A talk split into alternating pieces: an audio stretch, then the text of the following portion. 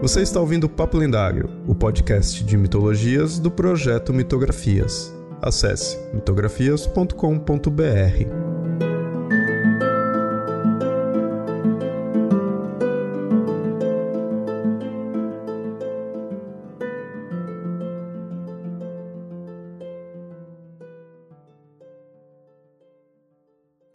Ouvintes! Sempre avisando, esse episódio foi publicado primeiramente lá no canal do Mitografias no YouTube. Se inscreve e curte os vídeos lá também.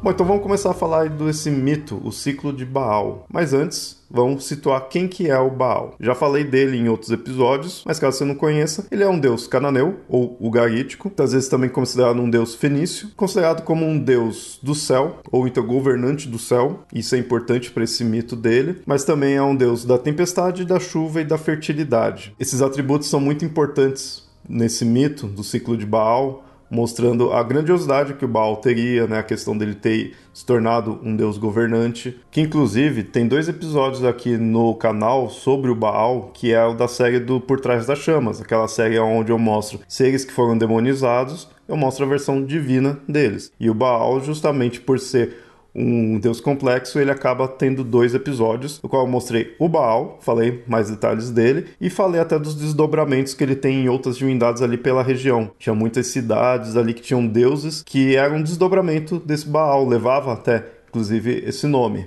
E esse mito, ciclo do Baal, ele meio que dá uma maior importância para esse Baal específico, torna esse meio que o principal. Antes de falar do mito em si, é bom falar dessa descoberta do achado arqueológico para se entender sobre esse mito. Ele é chamado de ciclo de Baal, mas também é chamado de ciclo de Baal e Anat. E Anat justamente é a esposa do Baal, que também tem um papel importante nesse mito. E tudo isso foi encontrado na cidade de Ugarit. Ugarit foi uma cidade antiga, portuária, que agora não existe mais, mas existiu no que seria a atual Síria, no norte. E aí na metade do século XX que encontrou-se os requisitos dessa cidade. Escavando ali, foi se encontrando diversos materiais, inclusive diversos textos. Boa parte desses textos eram textos de cunho religioso religioso, principalmente porque encontrou muito de requisitos de templos, e aí um sendo o templo do Baal e outro do deus Dagon, mostrando que esses dois templos eram os principais ali da região. E os textos que encontrou, um deles era voltado ao Baal. Todos esses textos, como é comum nas mitologias, começou inicialmente como algo oral, ou seja, não era ali escrito, mas aí com o tempo passa né, a ser escrito, e aí é dito que esses textos foram escritos por volta ali de 1350 antes da Era Comum. E aí o ciclo do Baal sendo considerado o principal desses textos foi encontrado em Ugarit e foi encontrado em seis volumes. E aí esse ciclo do Baal, dividido em, seis volumes, é na verdade também dividido em três partes. Todas são bem fragmentadas, mas a gente consegue ter uma noção da narrativa. Que aí a primeira parte é a luta de Baal contra o deus Ian, a segunda é a construção do palácio do Baal e a terceira do deus Baal contra o deus Mote.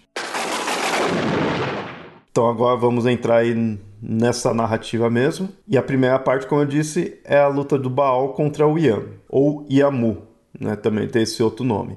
Ian é um deus do mar, seria um deus caótico do mar primordial. Nesse poema a gente vê o Ian se lamentando para El. El é o pai dele e pai de muitos outros deuses e considerado o deus supremo. E aí o Ian está se lamentando porque ele queria se tornar um deus governante. Ele não seria o deus supremo, não se tornaria o deus supremo no lugar do El, mas ele seria o deus governante dos demais deuses e homens. O El, então, ele convoca os demais deuses para mostrar que vai realmente colocar o Ian como um deus governante. E os deuses aceitam. E o Baal fica puto com isso. O Baal não queria o Ian como um deus governante, não queria ser governado por ele. Então ele fica puto com os deuses que aceitaram isso, com o próprio Ian e com El, que deixou ele chegar nisso. Em seguida, o Baal já parte para cima do Ian e aí começa a, a, batalha. Mas o Baal não teria como ganhar. Aí ele possui a ajuda de uma outra divindade, um deus chamado Kutago, que é um deus artesão, que cria armas mágicas para o Baal. E só assim o Baal consegue derrotar o Yan.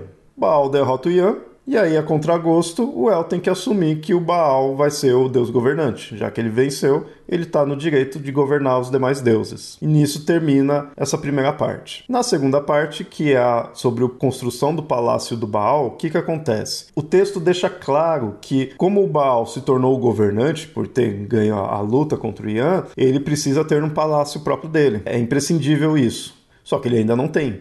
E aí ele vai pedir para o El. Na verdade, vai ele e a esposa dele pedir para o El construir, né, mandar construir um palácio para ele. Só que o El se recusa. Isso que é interessante, o El não aceita, né, ele aceitou ser governante, né, que o Baal fosse governante, mas ele não quer ali construir, ele tá meio que a contragosto. Eles só conseguem, né, o casal Baal e a Nath só consegue esse pedido quando eles vão até a esposa do El, a deusa Atirato, e aí convencem ela, ela aceita, ela fala que tá ok, já que ele ganhou, ele tinha direito a esse palácio, e ela em si que vai lá e convence o El a construir. Aí sim o El é convencido disso, e aí sim que constrói-se o palácio para o deus Baal. Esse capítulo aqui, ele não tem muita grandiosidade, assim, não tem nenhum evento, né, demais, mas ele serve para mostrar muito isso. O deus supremo, ele tem que ter o palácio dele. É meio que para afirmar essa questão, não o deus supremo, né, o deus supremo é o El, mas assim, ele o deus governante, né, o deus rei, ele tem que ter o palácio dele. Só que também, como o primeiro capítulo e como o terceiro também,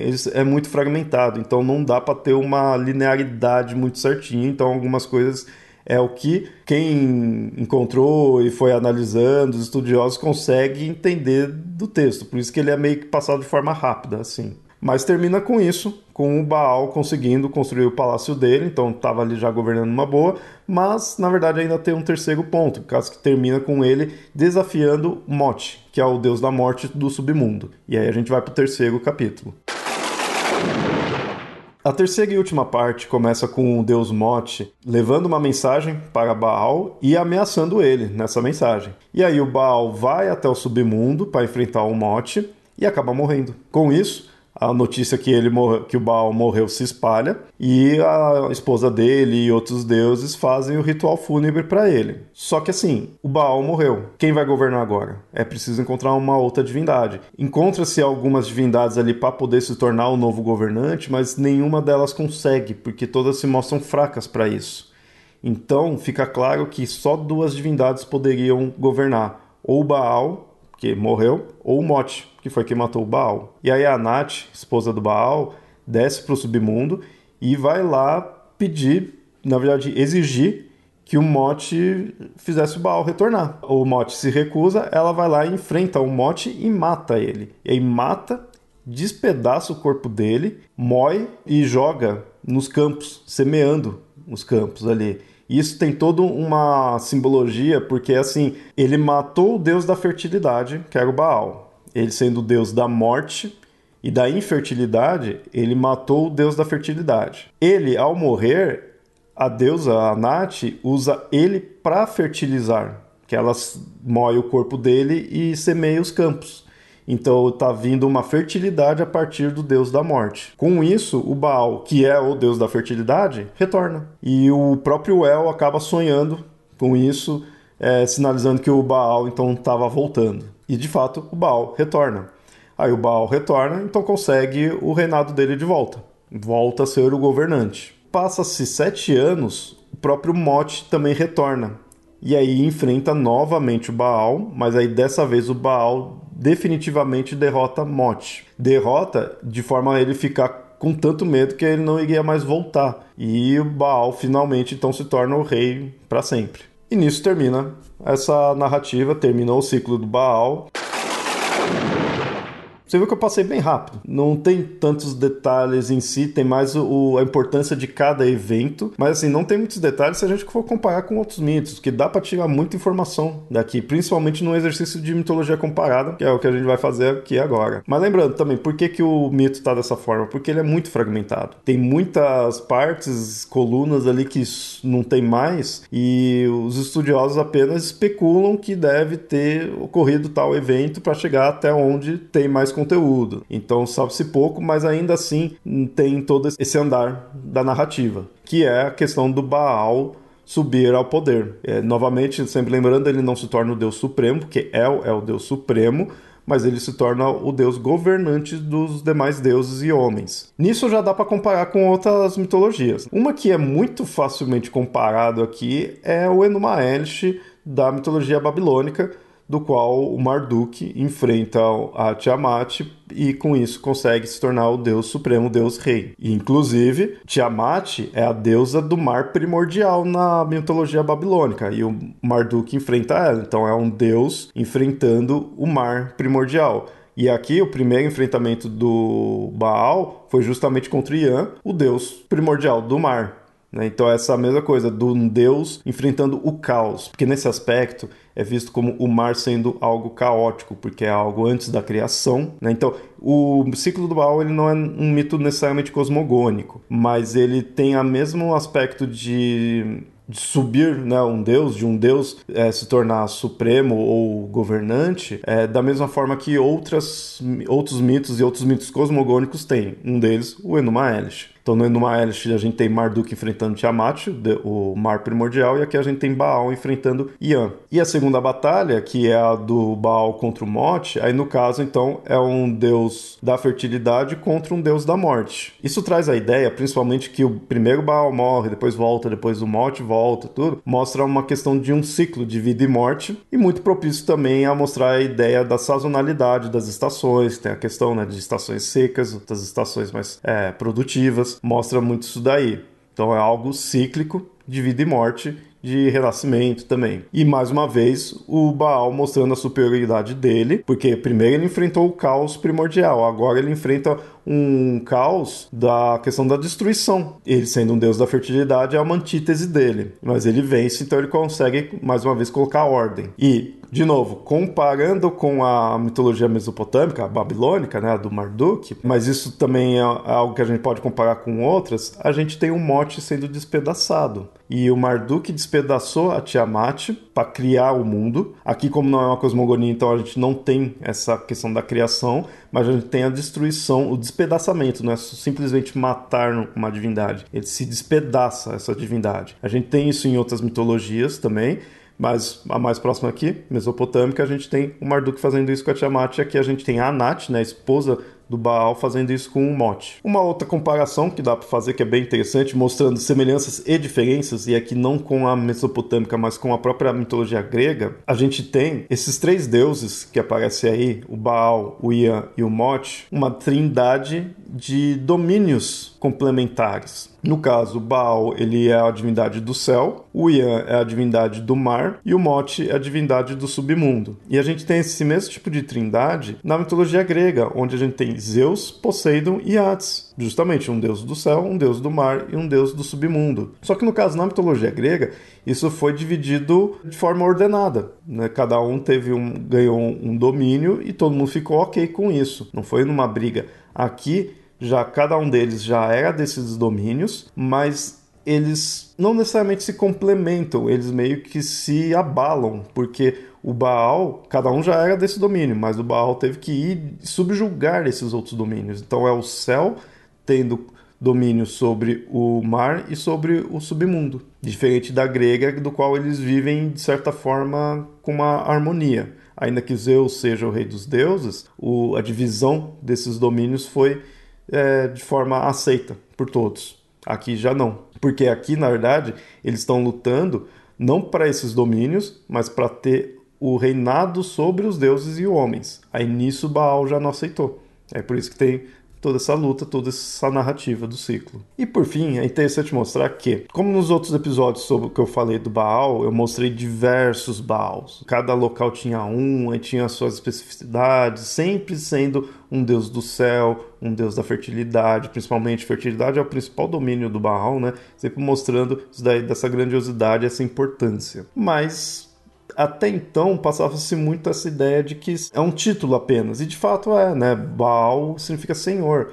E aí era como se apenas fossem divindades diferentes, mas com um título ali semelhante pela importância que essas divindades têm. Esse mito e a descoberta desse mito mudou muito isso, no sentido de que a gente viu que existe um Baal meio que central, um Baal principal ali e os outros são desdobramentos dele, né? Não são inferiores nem nada, não tira todo o valor que essas outras divindades têm tiveram para cada respectivo local, mas a gente percebe que esse Baal, ele é o mais complexo, ele é o que tem essa narrativa em si e os outros acabam sendo desdobramentos. Então Baal não é simplesmente um título, ele também é o nome de uma divindade. E esse ciclo que mostra muito disso.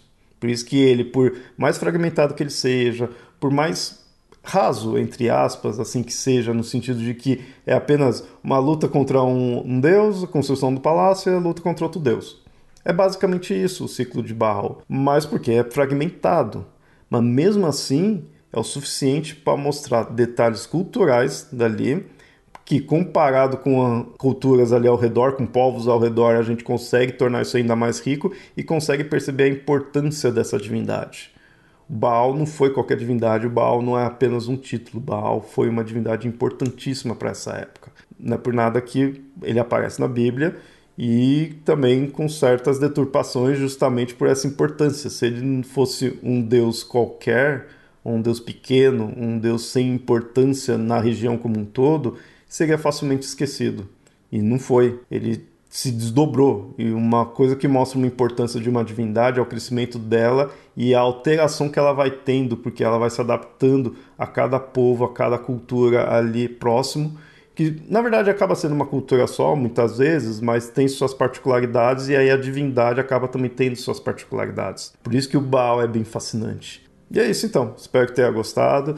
Tem mais coisa para falar aí do Baal também, ou de outras descobertas aí da, cidade de Ugarit, tem outros textos, outras divindades e, e até a, a, hierarquia desse panteão. Então dá para gerar mais conteúdo aí para frente. Então diz aí se gostou, se quer saber mais sobre essa divindade.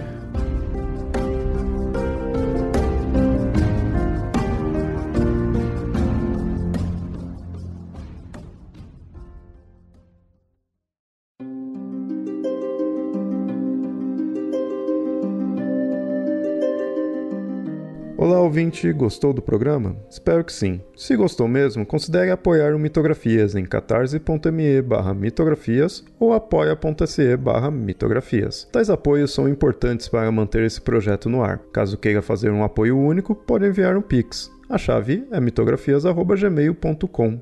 Outro recado é que esse episódio foi originalmente publicado no YouTube. O link estará no post para você assinar o canal.